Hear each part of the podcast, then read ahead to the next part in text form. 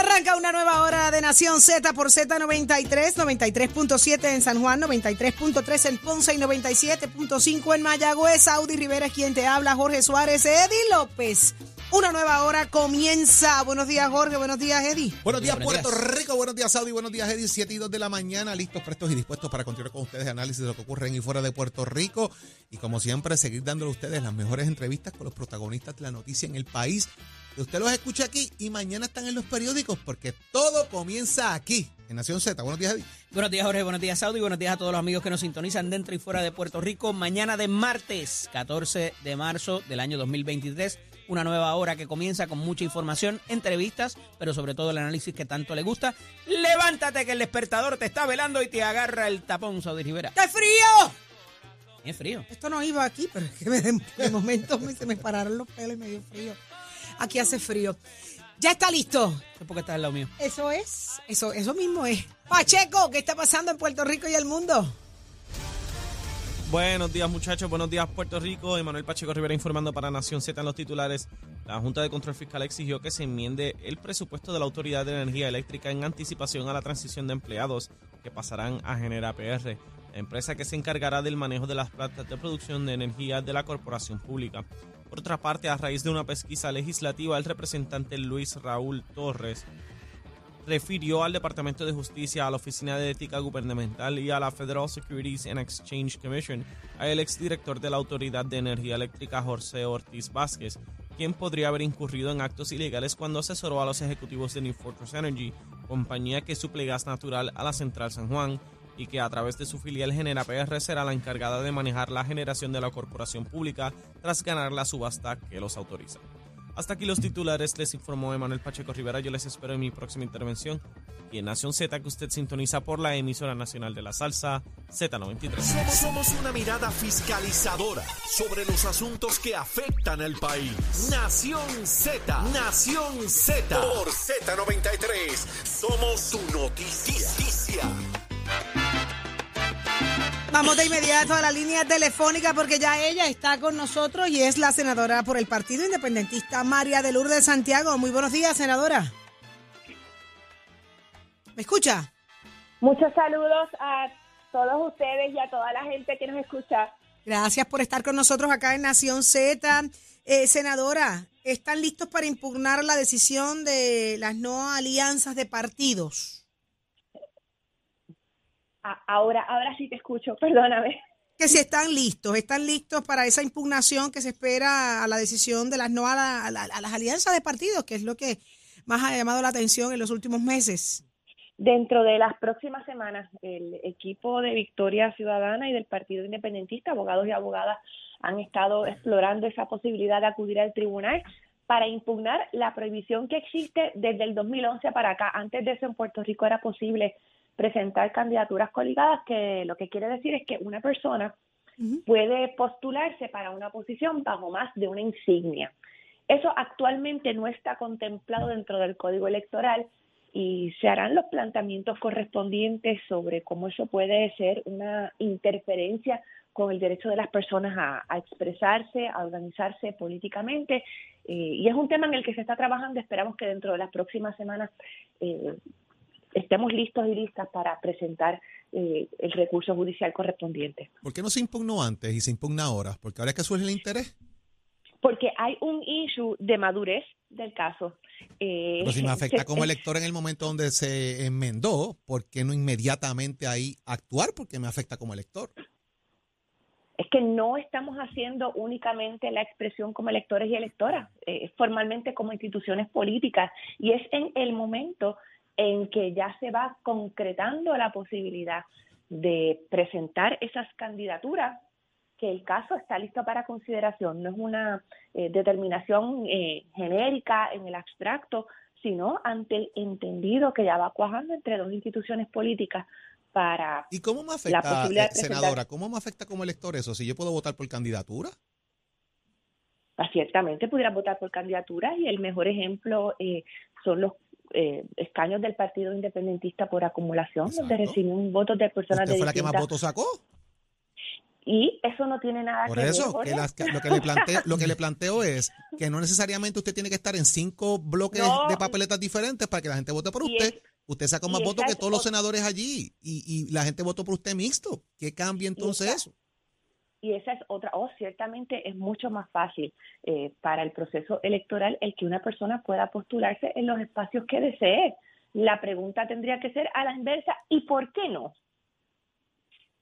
Ajá.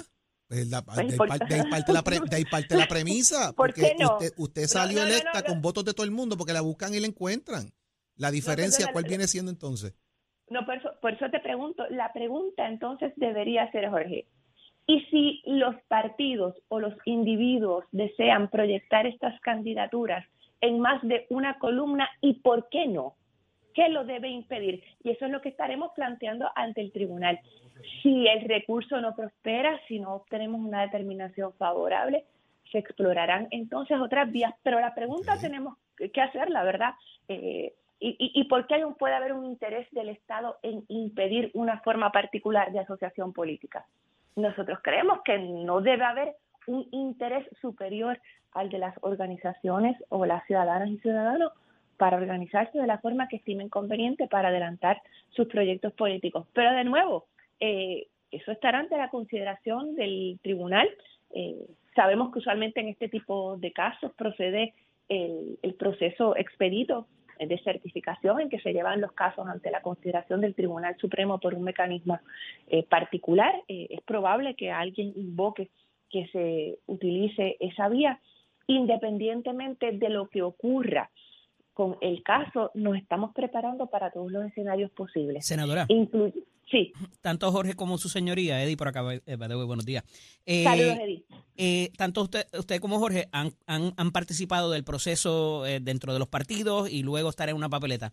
Pero para la persona que eh, no conoce quizás cómo funcionan esos procedimientos, ¿cómo cambiaría en la práctica? ¿Cómo se vería esto? ¿Cómo terminaría siendo esa papeleta de permitirse estas candidaturas coaligadas?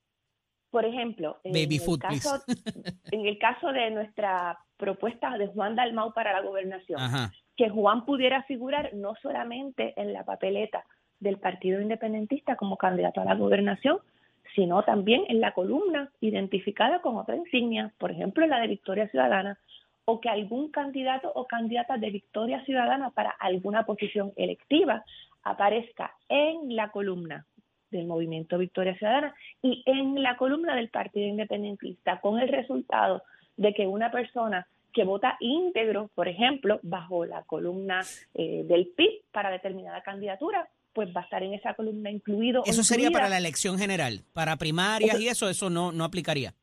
no aplicaría y de hecho eh, en este momento eh, pa- pa- para continuar con lo que estabas explicando nos estamos preparando para cualquier escenario y cada institución política buscará todos los candidatos y candidatas necesarias para radicarlas en el mes de diciembre que es cuando le Ok. estipula el código electoral. Y entonces yo llego el día de las elecciones y cuando yo vea la papeleta que siempre he visto, voy a ver, eh, y perdonando que, que la coja usted como ejemplo, voy a ver el, el nombre suyo bajo la columna de el PIB y bajo la columna de Victoria Ciudadana, la columna independiente o de cualquier otro partido, o sea, pudiera, pudiera darse ese caso. Mi candidatura en particular no es una que haya estado en discusión, quiero poner eso bien, bien claro, pero sí, eh, el candidato o la candidata X o Y eh, para determinada posición, para una alcaldía, para la gobernación, para la comisaría O residente. sea, que esto no es solamente para la gobernación, pudiera columna. ser para otras candidaturas también. Alcalde de San María- Juan, etcétera. María de Lourdes, aprovecho, aprovecho sí. la coyuntura. ¿Usted va para una reelección ahora que dice eso? Eso lo estamos comenzando a discutir ahora, en este momento. De hecho, el sábado que tuvimos una actividad, el Encuentro Nacional de Mujeres Pipiolas, uno de los llamados fue a comenzar ese proceso de identificar candidatos y candidatas. ¿ok? Ok. Tengo otra pregunta, senadora. Pues, un poco aquí como, hombre, como para- para llevarla Es también, que porque- Me parece importante este punto, Eddie, porque ella hace, eh, ¿verdad? Y es un punto de alusión de, de un poco de Devil's Advocate, y lo planteo de esa manera. Yo necesito de alguna manera que los partidos queden inscritos, como pasó ahora, para tener acceso al fondo electoral también, al pareo de, fondos y etcétera para la campaña. Si el candidato en este caso, sea Juan Dalmao, o sea Manuel Natal, o sea quien fuera, queda bajo diferentes insignias y los partidos están inscritos, ¿tienen derecho al fondo electoral en pareo los dos partidos, por lo tanto, la misma figura tendría doble dinero disponible para hacer campaña. No, y, quiero aclarar que el fondo electoral, como lo conocimos hasta hace ya bastante tiempo. No, hablo del pareo, hablo del pareo, senadora. No, no, sí, sí, pero, pero, pero como aquí hay muchos mitos políticos que, como tú sabes, Jorge, eh, crecen de forma silvestre y luego es difícil erradicarlos. No existe el fondo electoral. Eh, que se daba anualmente al Partido Popular, al Partido No Progresista. Al ya eso, eran 100 mil, pesos, ¿verdad? Que dan y después daban medio millón, algo así, cuando la elección. eso hace años, años que desapareció de lo que estamos hablando es, eh, y, también desapareció el experimento en un momento de financiar públicamente otras candidaturas. Eh, subsistió el de la candidatura a la gobernación eh, y eso y ese dinero se asignaría por candidato, así que no, existiría esa duplicidad de adjudicación de fondos o sea, Ese punto es importante. Estamos hablando de que si en Victoria Ciudadana y en el Partido Independentista Juan Dalmau fuera la figura central, el pareo no es al partido, el pareo es al candidato. Sí, para, para nosotros y... Y, y, y en ese sentido no hubiese duplicidad de fondo.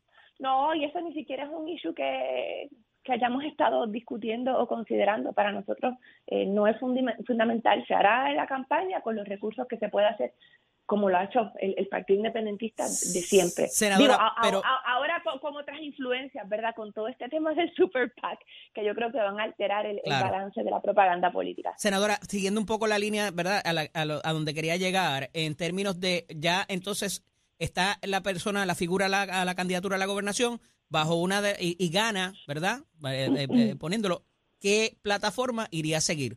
la de cuál de los partidos, o sea, en la práctica, cómo funcionaría esto de prevalecer un candidato de una candidatura coaligada. Hay muchísimas coincidencias en las propuestas que hemos hecho Victoria Ciudadana del Partido Independentista. Se han tenido la oportunidad de ver los programas de gobierno para la elección pasada, en el caso de del PIB con, con muchísimo detalle. Estatus, por ejemplo. En el caso del estatus, una importante coincidencia. Asamblea de estatus como mecanismo descolonizador. Y una importante diferencia, el PIB es un partido independentista que no va a perder su identidad institucional o ideológica. Y en el caso de Victoria Ciudadana existen personas que promueven otras formas de solución. Incluyendo la estabilidad. incluyendo la estabilidad como el representante José Bernardo Márquez. Y creo que parte de lo de la belleza de esta propuesta es la disposición que tenemos de dejar de lado diferencias que no son pequeñitas, estamos hablando de diferencias considerables, eh, pero que creemos... Por los opuestos ahí, senadora, por los opuestos. En, en, este momento existe la posibilidad, insisto, insisto, subrayo, manteniendo cada cual su identidad, eh, de hacer, llevar adelante, de procurar que adelante otras propuestas, específicamente en el tema del estatus, el mecanismo de la asamblea de de estatus. Sería interesante, senadora, mínimamente para ver cómo se compondría ese gabinete, cómo funcionaría la las propuestas legislativas, todo eso, si verdaderamente hay tanta coincidencia al final en la práctica como, como quizás filosóficamente se dé. Y en el caso del estatus, hemos visto tristemente con el ejemplo de los cabilderos de la estadidad, eh, que nos ha costado tanto al país, que que quien insista en ir solo a Washington, pues va a tener los resultados que se han tenido hasta ahora, ¿verdad? Con cada cual alando para su lado y, y, con, con, tan pobres resultados. Eh, insistimos en que es la Asamblea de Estatus el mecanismo que permitiría que democráticamente se escojan delegados y delegadas que van a negociar opciones que van a estar eventualmente en la papeleta y que la gente cuando vote por la estabilidad sea por una estabilidad acordada, posible, viable, real, que cuando vote por la independencia sean unos términos en que se haya determinado cuál va a ser la transición para el cambio de estatus, quien crea en la libre asociación de la misma manera y, y, así poder adelantar de una manera racional, sensata, con responsabilidad histórica nuestra relación con los Estados Unidos. María de Lourdes, muchísimas gracias por estar con nosotros acá en Nación Z. Que se repita.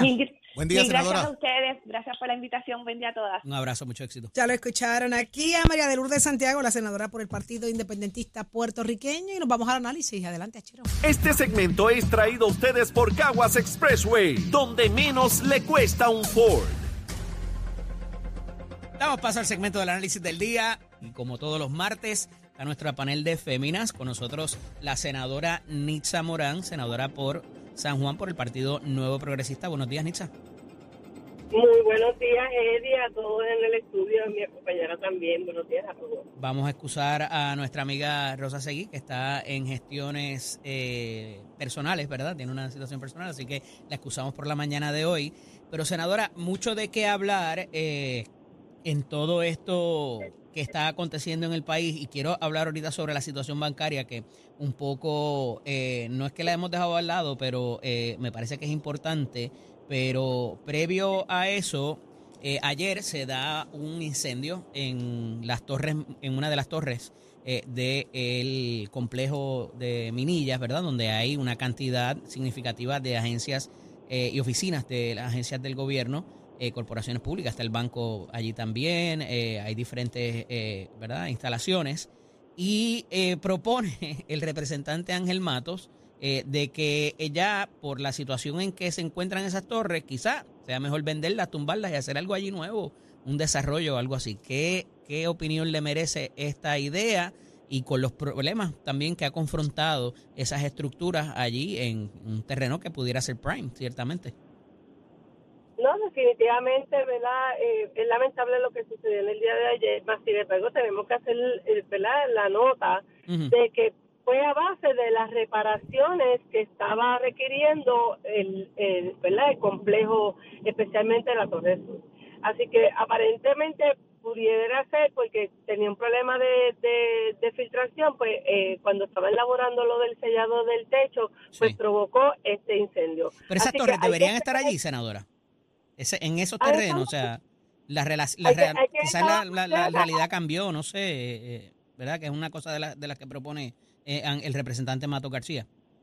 Bueno, para, para el representante a lo mejor ese es un, espacio en que se pueden desarrollar viviendas, que yo no lo dudo, pero el, el complejo del centro, el centro Minilla ha estado por décadas allí. Yo, es como Santina, he visto el desarrollo alrededor de la torre, así que yo no, o sea, reubicarlas a estas alturas quizás por el sufrimiento de la infraestructura, este, el asbesto y todo lo demás que pone quizás en peligro, ¿verdad? Aquellos empleados que elaboran allí, pues tendríamos que tomar una decisión. Si no se ha hecho hasta ahora es porque se ha, ¿verdad? Investigado de que esto no va a sufragar en la salud de los empleados y no, pues, no los pone en peligro, que para mí eso sería prioridad. No a base del incendio de ayer, yo ahora, ¿verdad? Voy a promocionar como a ser representante, pues porque es hora de mover todas las oficinas. ¿Y a dónde las vamos a mover? Sin duda alguna sí hay una deuda, este, hay que reconocerla. Quizás como ha pasado en años anteriores, este, no se ha pagado la renta y se ha ido acumulando a través de los años, pero tampoco da pie de que nos están desalojando del lugar, ¿verdad? El, edificio está ahí y, la deuda no fue pagada, pero entonces, ¿hacia dónde la vamos a mover? ¿Qué es lo que carece la propuesta del representante? Porque lo movemos, pero no me dice hacia dónde. La... las estructuras tienen unos mesh, ¿verdad? Y, una, y unos billboards ahora mismo puestos, pero no sé si se ha fijado últimamente, eh, senadora, allí la luz prendía a todo lo que da durante la noche que es un gasto también de energía eléctrica. Hay que ver también por dónde va ese asunto. Eh, pero ciertamente quizás la realidad eh, eh, ha, cambiado y tener esas agencias de gobierno en un sitio que es un poco inaccesible con todo y que tiene las estructuras de estacionamiento a sus lados, ¿verdad? no sé, quizás para esos propósitos, cuando teníamos una Ponce de León vibrante, cuando teníamos una Fernández Junco, cuando teníamos un comercio, pero ya allí como que la realidad ha cambiado en términos eh, de si queremos tener esas agencias allí para dar buen servicio también a la ciudadanía. Quizá, bueno, pues tenemos un conglomerado de agencias allí, o sea que estamos dando un servicio que está en un solo lugar, eso hay que mirarlo también. Entonces, trasladar estas agencias en otros, en otros complejos, en otros edificios que apartaría lo que es el, el servicio este, centralizado, pues eso hay que mirarlo también, porque la flexibilidad es que tenemos agencias todas allí. Ahora tendríamos que movernos, montarnos en los vehículos, movernos hacia otra, hacia otra instalación para hacer otro, otro tipo de gestión gubernamental. Y eso es lo que hay que mirar. Lo que sí es que en el día de hoy, si no hubiera surgido el, el incendio, estaríamos mirando cómo mover estas agencias. Realmente no hubiera estado en la paleta pública. Así que este, yo lo que estoy mirando es que se, se, se se vele por la seguridad de los empleados, si fuese si es seguro y sigue siendo seguro, tener los servicios centralizados en un solo lugar le beneficia a todos los constituyentes porque no tendríamos que estar trasladando de lugar a lugar, que era lo que ah, tradicionalmente se hacía hace muchos años. Senadora, brevemente, el asunto de que ocurre con los dos bancos en Estados Unidos eh, trasciende a Puerto Rico, ¿verdad? Con el asunto de la baja en los tres bancos, lo que nos quedan, eh, de las acciones de ellos como cotizan en Wall Street. Esto ciertamente pudiera plantear una, una, una alternativa eh, donde bajen los intereses, quizás el real estate se mueva, la venta de vehículos y, otra cosa, eh, por eh, para contrastar lo que es el alza que hemos tenido de intereses y demás. me parece que sería una brecha de oportunidad más bien para propósitos de la economía de Puerto Rico. ¿Cómo lo ves? No, sí, definitivo. Tenemos que este, entender un poco lo que es el sector financiero de cómo trabajaban los bancos, ¿verdad? personalmente, cuando las tasas de interés suben, pues los precios de los, los bonos caen. Entonces, esto es parte de lo que sucedió con los seres de estos bancos y eso erosiona el valor de la, de la cartera de los bonos. Así que eso está ahí como consecuencia, un disloque, ¿verdad? Es como este las capas de, la tierra que si se van moviendo, pues así tradicionalmente se va moviendo este los argumentos financieros y de cómo entonces nosotros vamos a poder trabajar en términos de el, la exposición de la inflación de que estamos sufriendo y cómo apaciguar. Yo creo que el presidente de los Estados Unidos, Joe Biden, este, habló en... Se nos fue.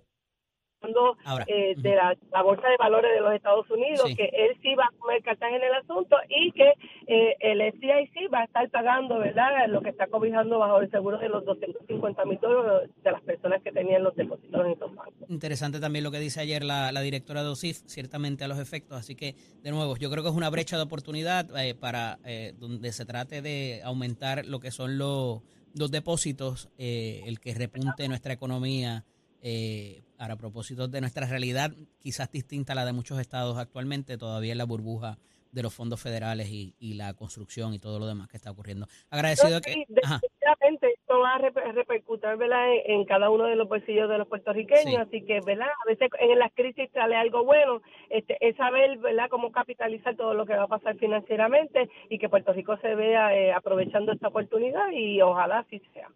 Así será, así será. Esperemos que sí. Gracias, senadora, por estar con nosotros en la mañana de hoy. Hablaremos prontamente la próxima semana. Seguro que sí. Buen día a todos. Un abrazo, cómo no. Este segmento es traído a ustedes por Caguas Expressway, donde menos le cuesta un Ford. Somos du duros en entrevistas y análisis. Nación Z. Nación Z. Por el la música y la Z. Hernández, somos Deporte, Tato. Vamos arriba, vamos arriba, vamos arriba. Estoy nerviosa. Tengo que decirte que estaba hablando con los muchachos y ahí afuera de lo que se espera mm. pase en ese juego de mañana. Ay, no, no estamos preparados. Esas gradas allí se quieren caer. Esas gradas se van a caer, no, esas gradas van a temblar porque para ese juego está súper vendido. Creo que ni en el techo. Depende de quién se ponga la gorra de, quién, de qué equipo. Pero mira, son puertorriqueños. la mayoría. Bueno, la gran mayoría son puertorriqueños porque aunque mucha gente no lo ha visto así, hay muchos puertorriqueños ya radicados en lo que es Orlando, en lo que es Kissimmee.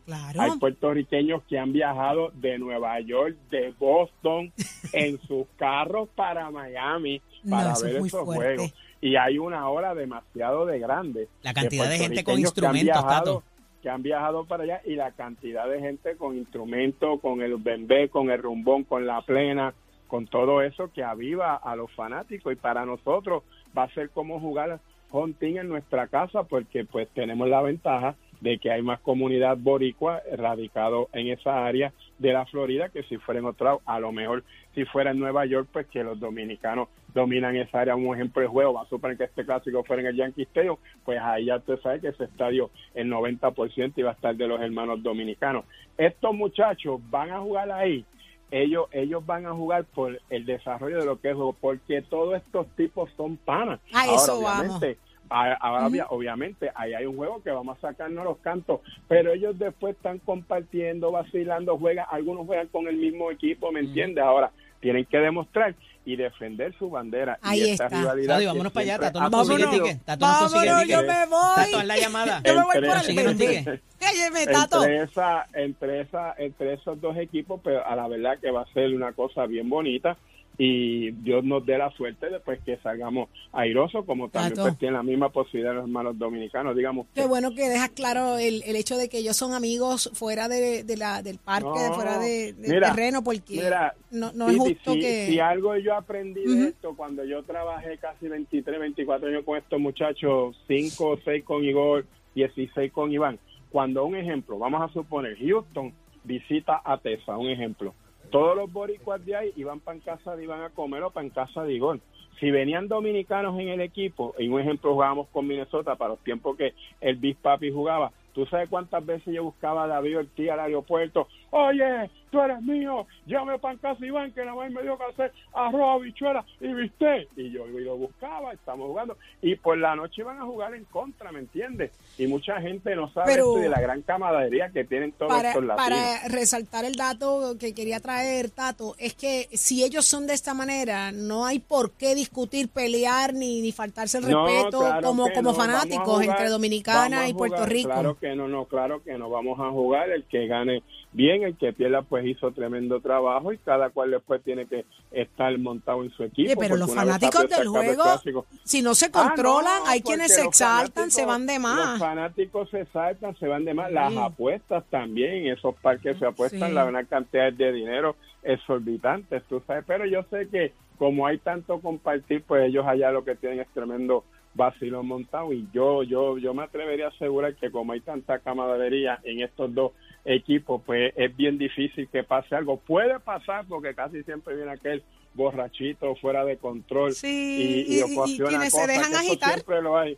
Y, quienes, se dejan, agitar. ¿me Hay que, hay que aprender de quien que aprende. Mira, no te hagas el loco más y haz vale la es llamada que ya Cristóbal nos dio permiso. Dale, que nos vamos. Consígueme los boletos que me voy. Ya Bueno, estoy me, montada. queda, me, me quedaban tres y era en el cucurucho.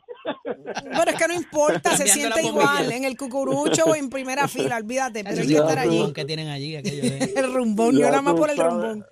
Ya usted sabe cómo eso. Pero mira, antes que nada, hablando de deporte, Titi, hay un clase chisme en el equipo del Balsa. ¿Qué pasó?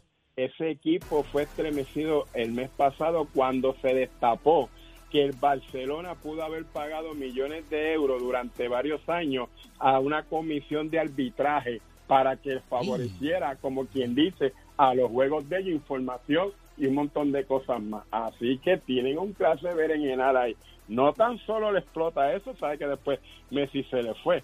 Ahora mismo la fiscalía asegura que el Barcelona pagó 7.3 millones de euros entre 2001 al 2018 a una empresa perteneciente al vicepresidente del comité que se llama José María Enrique Nígera por cantidad no justificada debido a que no estaban previstas en los estatutos del club. ¿Para dónde fue ese dinero?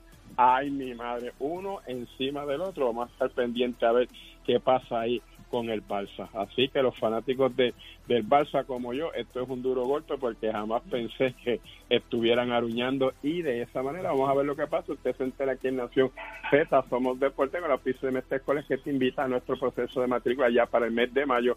787-238-9494, 787-238-9494, ese numerito a llamar. Pasa por estos recintos y te invitamos para este viernes, es el Open House en el recinto de Bayamón en la carretera 167. Así que, óigame, que tengan buen día, Titi. Y mira, achero. Estás, estás con el habla música y Z93 en Nación Z. Pa, pa, pa, pa, pa.